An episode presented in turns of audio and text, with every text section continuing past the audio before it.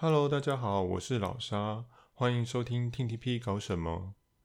大家好久不见了，一转眼就是几个月没有更新了。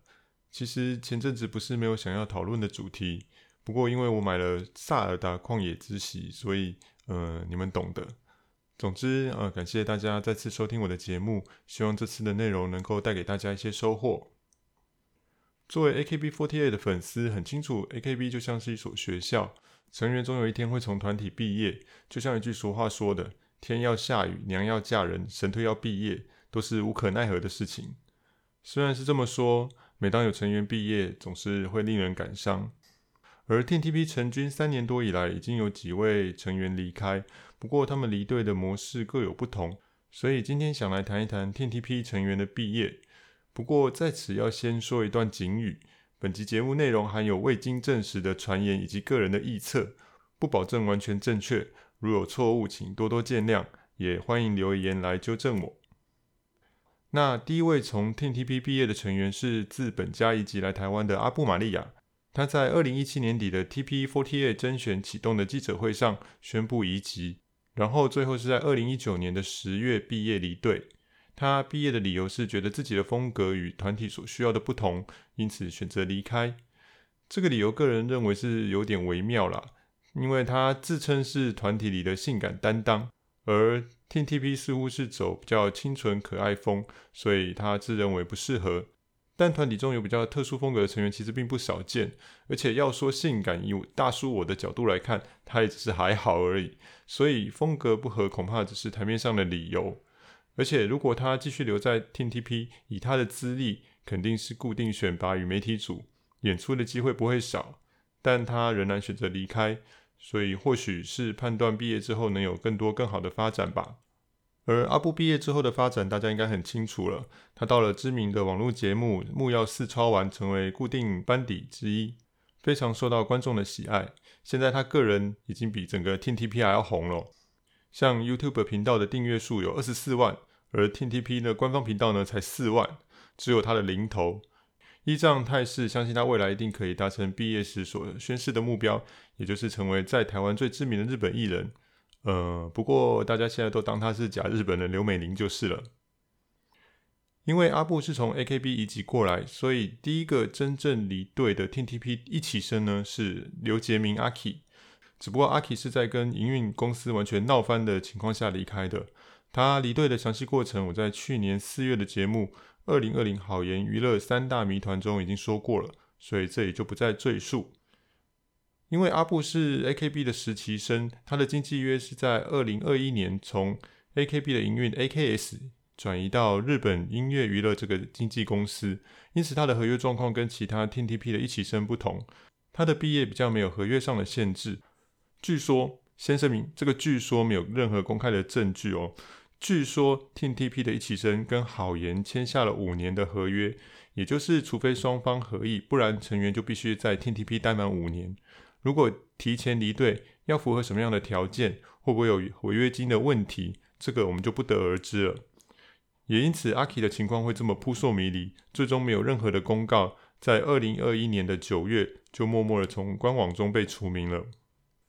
而阿 K 在离开 TTP 之后，开了自己的 YouTube 频道。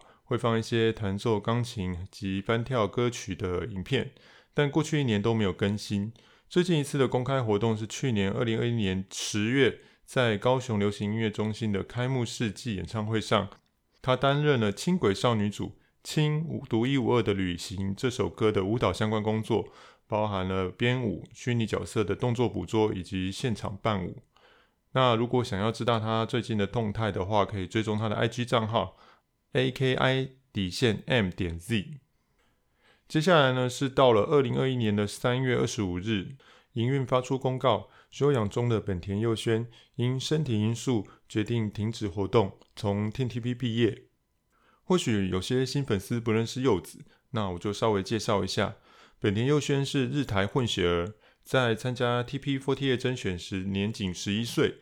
他出色的外表、成熟的谈吐，马上吸引了众多粉丝的关注。更厉害的是，在甄选形象歌曲《向前走》的 MV 中，他在最后的群舞中担任了中心位置。啊，舞蹈的表现技惊四座，被视为 TPE 的超级新星，甚至是未来 Center 的强力候补人选。现在 YouTube 上面还找得到《向前走》MV 的存档，强烈推荐给还没有看过的朋友。在 T P forty eight 时期，他被选为呃大型机台游戏偶像学员的代言人之一。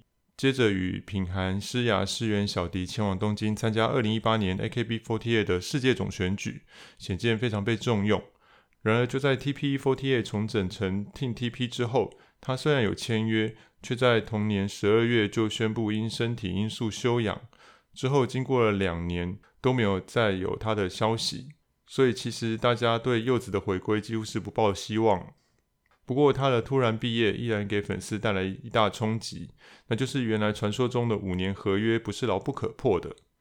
二零二一年一月那个时候呢，好言娱乐的总经理刚从陈子鸿老师移交给呃梁志成先生，柚子的毕业呢，代表了新经营层对成员的离队似乎有着不同的态度。所以，粉丝虽然对柚子的离开感到遗憾，却也要肯定营运积极处理悬而未决的合约问题。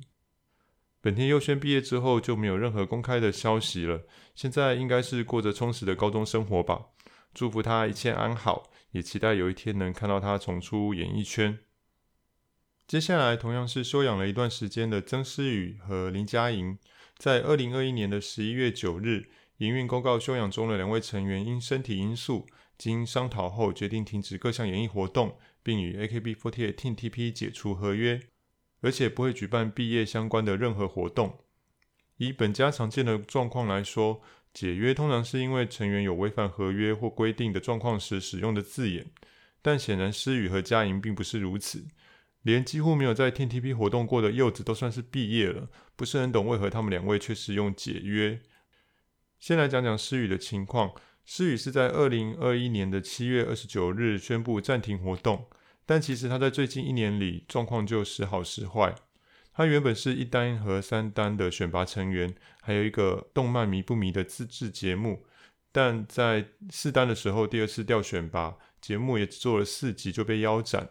之后他偶尔就会流露出职业倦怠的态度，在公演的表现还算好，但是直播的时候就常常出现明显的敷衍。自己一个人打电动啊、化妆啊，对观众很冷淡之类的。另外，还曾经发生过一件事情，就是有人在官方脸书的贴文下留言，说公司冷冻诗雨，如果不好好对待成员的话，就应该要放人。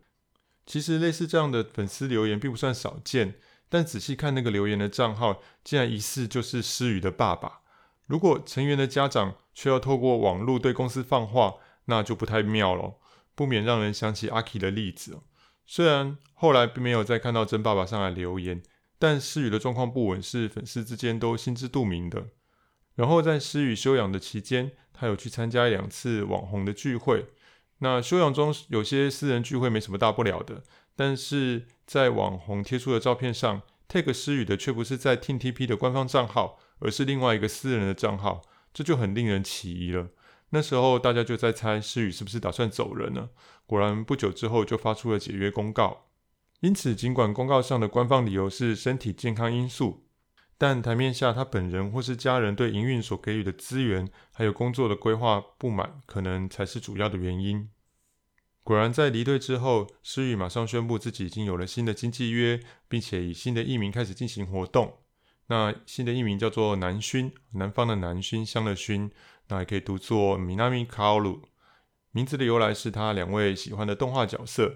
接着他就以 solo 歌手的身份出现在一些地下偶像的拼团活动，并且会贩卖拍立得、生写、马克杯等个人周边，甚至还制作了一首原创曲的 MV。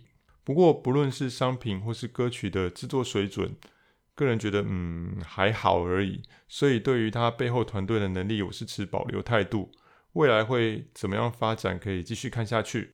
最后提一个我的小小观察：诗雨现在的贴文，不论主题为何，下面都有一个“做自己的女王”的 hashtag，似乎可以感觉出她对之前在团体里面没有办法自在的做自己，还有从事自己想做的工作是有多不满了。至于林佳莹，语录是在二零二零年十一月十七日宣布因身体因素休养。如果我的印象没有错。休养之后，他就只有出席过合照会及秋日祭典，还有屋吼的握手会两场活动。到二零二一年的十一月宣布解约，差不多休养了一整年。说个道听途说的小道消息，大家都知道营运发过多次公告，声明粉丝不要跟踪骚扰成员，也就是实际上真的有发生过这样的事情。而语录呢，正是被骚扰的受害者。我不知道他的长期休养甚至毕业跟这个有没有关系，但是可以想见他一定承受了很大的压力与恐惧。而那个犯规的粉丝，呃，我觉得这种人没有资格叫做粉丝，叫他嫌犯好了。这个犯规的嫌犯确实有受到出境的处分，但是在禁止参与活动的期限过了之后，他还是可以来参加活动。所以不知道是秋日祭典还是握手会的合照会，据说那个嫌犯还有去找雨露合照。大家可以想象，这是多么令人不舒服的状况。这种少数的害群之马，不但严重侵害了偶像的隐私，也让我们损失了喜爱的偶像，真的是非常非常的可恶哦。只是我们做人要反求诸己，就算我们不会去做那种骚扰粉丝的行为，平常也应该警惕自己，要时时尊重偶像的隐私，不要去刺探或散布成员非公开的个人资讯。就算是在路上巧遇，也请保持距离与礼貌，尊重偶像们的私人空间。这里岔出去讲个题外话，就是前阵子不止一个成员在直播上哭了。那原因是有人没有接到饭撒，或是没接到彩带，甚至只是没念到留言，就贴文或传私讯向偶像抱怨。拜托，成熟一点好吗？对粉丝示好是偶像的营业内容没错，但不表示他应该接受你的情绪勒索。另外还有成员心疼自己的粉丝被言论攻击，甚至是粉丝之间的不和，这些竟然都成为成员难过的点。我不知道其他团或是日本本家是如何，但是 TeamTP 的偶像与粉丝之间的情绪连结似乎是超乎平常的紧密。有些成员会去海巡粉丝的贴文，粉丝也乐得在贴文上去 tag 成员来看，结果就是许多不管好的或坏的言论都会传到成员那里，造成成员严重的情绪负担。你有什么不爽或是不满，当然是可以批评营运、批评其他的粉丝。但在发文之前，请站在你的偶像的立场想一下，他看到这些会有什么感受？自己的负面情绪不要让你深爱的偶像来担。我想这是身为粉丝基本的素养。虽然这跟跟踪骚扰是不同层面的事情，但同样是没有控制好与偶像之间的距离，最终对彼此都造成伤害。所以，请大家务必掌握好粉丝与偶像之间的分际。如果有成员路过听到这里，我想给一点小小的建议哦，就是请无视那些造成你心理负担的讯息，因为是我们选择喜欢你的，你不必为了别人的选择而负担超过你能力范围以外的负面情绪。维持自己的心理健康比什么都还要重要。请记得，有快乐的偶像才会有快乐的粉丝，谁都不希望看到语录的状况重演。回到语录。他在毕业之后应该是没有继续演艺工作的打算，仅公开了私人的 IG，让关心他的人追踪。希望他之后就能够好好的当一个快乐的仔仔。最后就是队长陈诗雅，他在上周一月二十三日三周年演唱会的第二天，最后宣布了即将从 TTP 毕业，最终停止活动的日期未定，不过会预定在五月中办一个毕业演唱会。我想大家应该都很熟悉，诗雅是在二零一五年 AKB48 台湾成员甄选中通过最后审查，成为台湾研究生开始，先经历了两年的空白，才熬到 TP48 成立，却遭逢营运恶意倒闭，然后再以 TTP 之名重生。可以说，诗雅的偶像经历就等于了整个 TTP 的历史。好不容易团体有着稳定的发展，而且他身兼队长的重责大任。却果决地选择毕业，怎么可能不让人觉得意外呢？诗雅毕业的理由之一是为了让出更大的空间给其他成员。确实，他负担了许多重要的工作，不但在团内要担当大小活动的主持，上节目宣传也少不了他沉稳的发言。他如果离队，的确是可以让其他成员有更多的表现机会。然而，尽管成员们的能力不断的在成长，但目前主持控场的能力，仍然是无人能出其右，只要他在场，所能带来的安定感也是无人能比。所以他宣布的时间点，怎么看都是早了些。若是考量毕业后的发展，诗雅是目前全团外务工作最多的成员，中外的知名度比其他人都高了一截。除了是网络节目异想天开的固定主持班底，最近还跟双胞胎妹妹陈诗媛一起演出了电视剧，毕业之后的发展应该是不用担心。所以诗雅作为第一个毕业的铁板选拔人气成员，她未来的发展有着象征性的意义，也是其他成员的指标。所以就算毕业之后，我想诗雅还是会背负着粉丝与成员的期待，继续努力向前吧。此外，前三位成员都是在休养的状态下离队，诗雅是第一个在正常活动中毕业的，而且还是主力成员，因此再次验证了只要跟营运协调好，并不是非要到五年才能离队。而且，如果连队长这么重要的成员都有可能毕业，那么粉丝就要有随时有人会毕业的心理准备。想想还蛮可怕的。特别是最近因为疫情升温，不但二月份公演取消，连舞担的握手会都一口气延后了四个月。近期何时才能有活动，根本无法预料。虽然有些无可奈何，但是女孩们的青春有限，不论什么理由的延误，都会让见到成员的机会越来越少。